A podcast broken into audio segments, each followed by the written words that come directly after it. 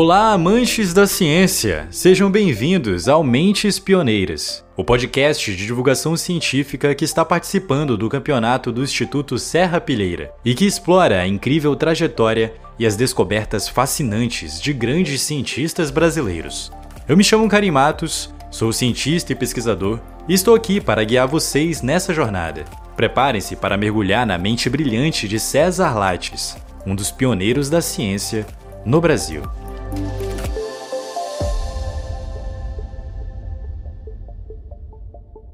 Episódio 1 César Lattes. César Lattes foi importante físico curitibano, indicado sete vezes ao Prêmio Nobel, e só não ganhou a premiação pela regra que fazia com que apenas o líder da pesquisa fosse nomeado. Lattes teve uma importante participação na descoberta do meson pi, uma partícula responsável pelo funcionamento e a união de nêutrons e prótons, componentes no núcleo de um átomo. Essa pesquisa recebeu o Prêmio Nobel, mas Lattes não teve seu nome vinculado à premiação, pois até 1960 apenas o chefe do estudo poderia ser premiado. Mesmo lutando por anos contra a depressão, Lattes se tornou um dos principais físicos brasileiros e teve grande influência na comunidade científica, e também no desenvolvimento dos laboratórios de pesquisas das universidades brasileiras. Lattes não foi apenas a mente por trás da descoberta do meson pi, mas foi uma das mentes pioneiras da ciência no Brasil.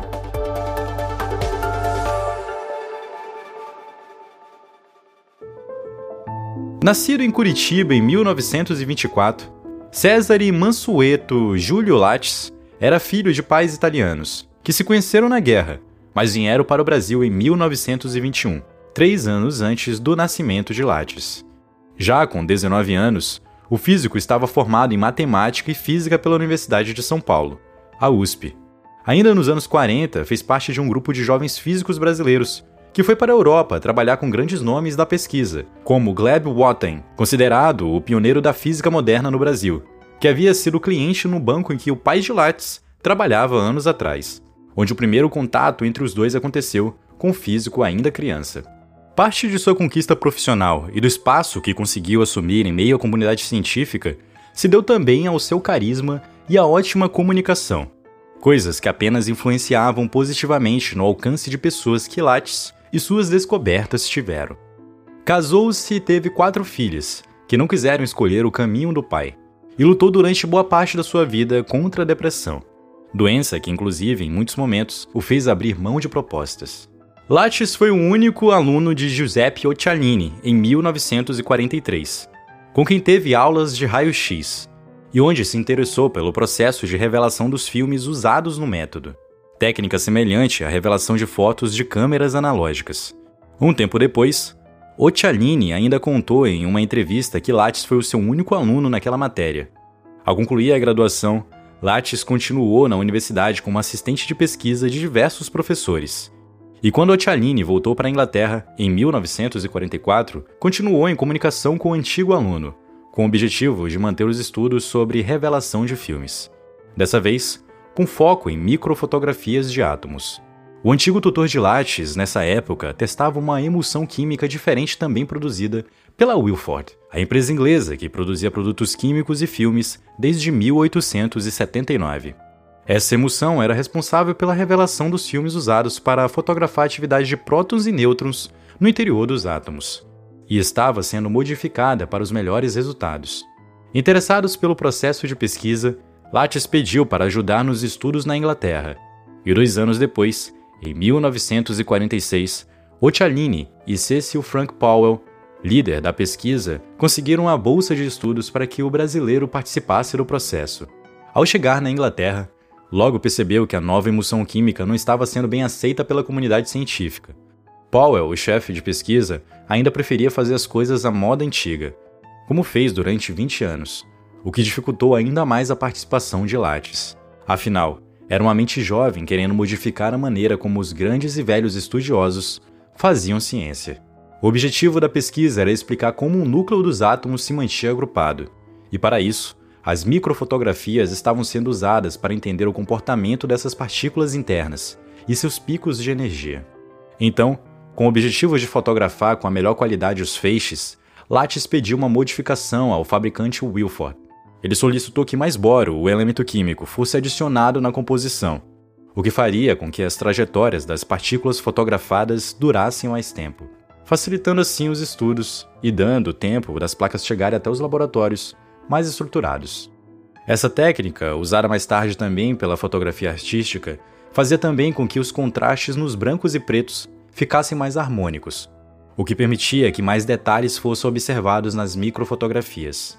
A antiga fórmula usada na revelação fazia com que as imagens ficassem granuladas e por até 3 dias.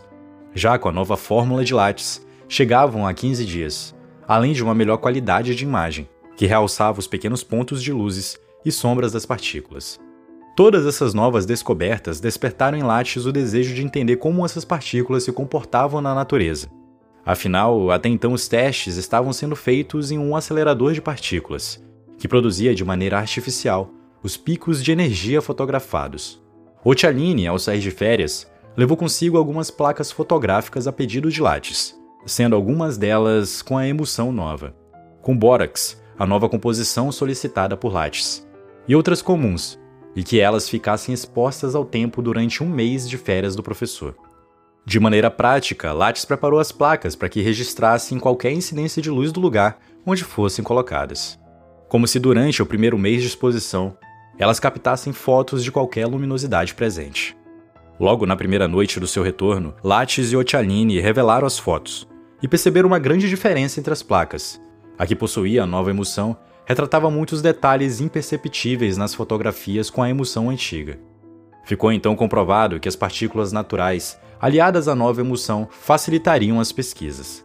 Logo, Lattes teve a ideia de buscar um novo ponto de observação, que pudesse registrar o evento com ainda mais clareza. A ideia era expor as placas a eventos de raios cósmicos, que são eventos de radiação que acontecem diariamente no planeta e que, em contato com a atmosfera, gera as mesmas partículas produzidas em laboratório pelo acelerador. Visualmente, essa reação das partículas do espaço com as da atmosfera terrestre gera um acontecimento popularmente conhecido como chuveiro de partículas, que é literalmente pontos luminosos caindo como uma chuva de estrelas no céu. Todo esse evento acontece de maneira muito rápida, e por isso, Latte sugeriu que o novo ponto de observação e de captação das imagens fosse um lugar de grande altitude, a fim de registrar a luminosidade assim que ela surgisse no céu.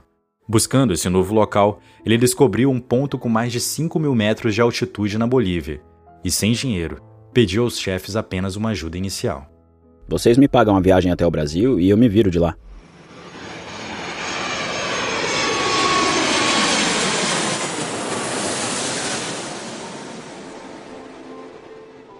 Passando pelo Brasil, conseguiu chegar até o Departamento de Física da Universidade de La Paz, a capital da Bolívia, e com o apoio dos professores de física da universidade, conseguiu acesso ao Pico Chacaltaya, de 5.421 metros de altitude, onde Lattes havia planejado deixar as placas fotográficas por um mês, realizando o mesmo processo de captação de luminosidade testado nas férias de Otialine. Existem algumas histórias populares que contam que em uma das viagens do físico retornando ao centro de pesquisa na Bolívia, ele escolheu uma companhia aérea que não a britânica responsável pelo maior número de voos na época, e o avião que ele quase pegou acabou caindo, causando a morte de todos os tripulantes e passageiros.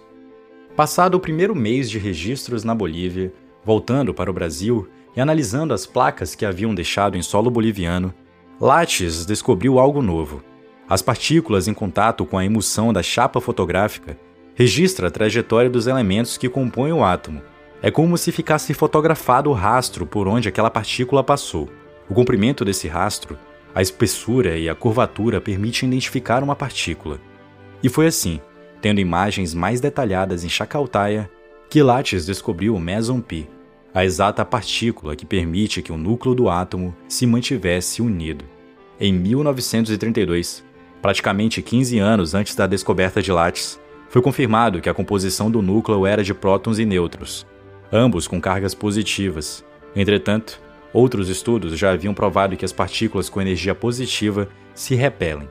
E apenas em 1935, um físico japonês sugeriu que uma nova partícula pudesse existir entre essas forças positivas, uma espécie de conexão entre elas, fazendo com que elas não se separassem. Essa partícula foi descoberta como o Meson Pi, por Lattes. Logo, um artigo sobre a descoberta foi escrito para a revista Nature, uma das mais importantes da ciência desde a sua primeira edição em 1869. Três anos após a publicação do artigo sobre o Meson Pi, em 1950, Cecil Fruck Powell, o líder da pesquisa que contrariou a proposta de uma nova emulsão, ganhou o prêmio Nobel pela pesquisa. O comitê da premiação justificou que, pelas regras existentes no momento, apenas o chefe da pesquisa poderia ser nomeado e homenageado, regra que foi sustentada até apenas 1960. Mesmo assim, o nome de Lattes foi carregado com as pesquisas que viriam depois da descoberta do Meson Pi. Afinal, a comunidade científica sabia e considerava a importância do físico brasileiro para o estudo. Entretanto, com tantas décadas de novas descobertas, o nome de Lattes é cada vez menos citado. Toda a questão envolvendo o Nobel se tornou tão frequente nas entrevistas com Lattes como seu processo e estudo sobre a física. Em 2001, Lattes deu uma entrevista para a Universidade de Campinas, a Unicamp, e falou sobre o ocorrido em 1950. Sabe por que eu não ganhei o prêmio Nobel? Em Chacautaia, quando descobrimos o Meson Pi, se publicou Lattes, Occhialini e Powell. E o Powell, malandro, pegou o prêmio Nobel para ele, né? O Occhialini e eu entramos pelo cano. Ele era mais conhecido, tinha o trabalho da produção de positrons em 1933. Na mesma entrevista, ele ainda falou sobre um outro caso onde também não ganhou o prêmio. Eugene Garden e eu detectamos o meson artificial alimentando a presunção de retirar do empirismo todas as pesquisas que se relacionassem com a liberação da energia nuclear. Sabe por que não deram o Nobel pra gente? Porque o Garden estava com berilhose, porque ele trabalhou na bomba atômica durante a guerra, e o berílio, ele tira a elasticidade dos pulmões. Aí morreu, né? Morreu pouco depois. E ninguém dá prêmio Nobel para morto. Me tungaram duas vezes. Já em 2005, ao ser entrevistado pela revista Super Interessante e ao ser questionado mais uma vez sobre não ter sido nomeado na premiação, e dessa vez sugerindo que a nacionalidade tivesse interferido na decisão, ele preferiu encerrar o assunto. Apesar da comissão julgadora ser formada por ingleses, eu acredito que não foi minha nacionalidade que pesou na decisão do vencedor. Mas deixa isso para lá. Esses prêmios grandiosos não ajudam a ciência. Lattes também sempre foi muito preocupado com a educação no Brasil. E por isso, fez questão não só de atuar como professor por longos anos em diferentes universidades, como orientou diversos alunos em suas teses e mestrados, os quais sempre foram reconhecidos pela alta qualificação. Em 1948, retornou ao Brasil para lecionar na USP, após ter recusado uma proposta de Harvard. Decisão que, inclusive, é apontada como uma das definidas pela depressão. Em 1949, focado em desenvolver a física no Brasil, Lattes se deparou com questões políticas, que faziam com que as universidades não recebessem o aporte necessário para que um laboratório fosse criado com a tecnologia suficiente. Foi aí que, junto de José Leite, acessou um amigo parceiro de Getúlio Vargas, que prontamente se colocou à disposição para financiar um centro de pesquisas brasileiros que abrisse as portas do país para novas descobertas. Foi então que o Centro Brasileiro de Pesquisas Físicas foi criado, na cidade do Rio de Janeiro, de onde saíram diversos artigos científicos assinados por cientistas nacionais em parcerias com grandes nomes da física mundial. Foi inclusive o centro que financiou e permitiu novas expedições ao Pico Chacautaia, para novos estudos do Meson Pi. Após a morte de Getúlio Vargas em 1954, o novo presidente passou a valorizar a ciência norte-americana e a investir dinheiro em trazer de lá pesquisas prontas, ao invés da base científica brasileira. Lattes então é convidado pela Universidade de Chicago para substituir um professor e acaba retornando para o Brasil apenas três anos depois, para a instalação de um laboratório na USP. Lattes se aposentou em 1986 quando recebeu o título de doutor honoris causa pela Universidade de São Paulo, a USP, e professor emérito, títulos esses concedidos por universidades a importantes figuras eminentes. Ele morreu em 2005, com 80 anos, após enfrentar um câncer de bexiga e edema pulmonar. Lattes foi um dos físicos brasileiros mais importantes da história. Seu trabalho foi fundamental para a física atômica e para o desenvolvimento das áreas de pesquisas no Brasil. A Unicamp homenageou o estudioso colocando seu nome na biblioteca da universidade, a Biblioteca César Lattes. Além disso, a plataforma que reúne currículos criada e mantida pelo Conselho Nacional de Desenvolvimento Científico e Tecnológico também criada com apoio de Lattes, ganhou o nome de Plataforma Lattes.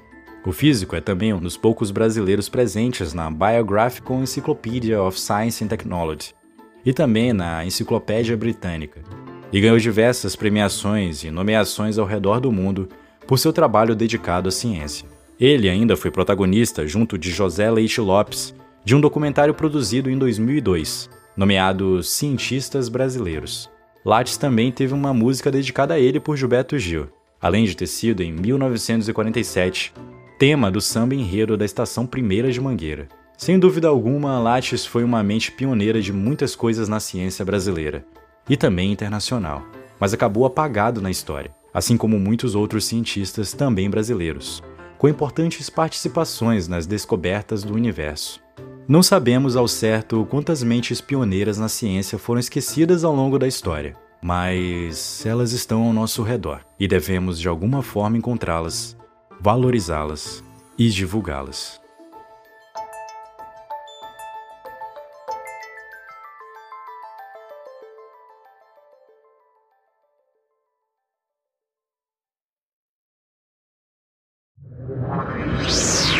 Esse podcast foi uma produção Uncoded. Acesse uncodedprod.com para saber mais.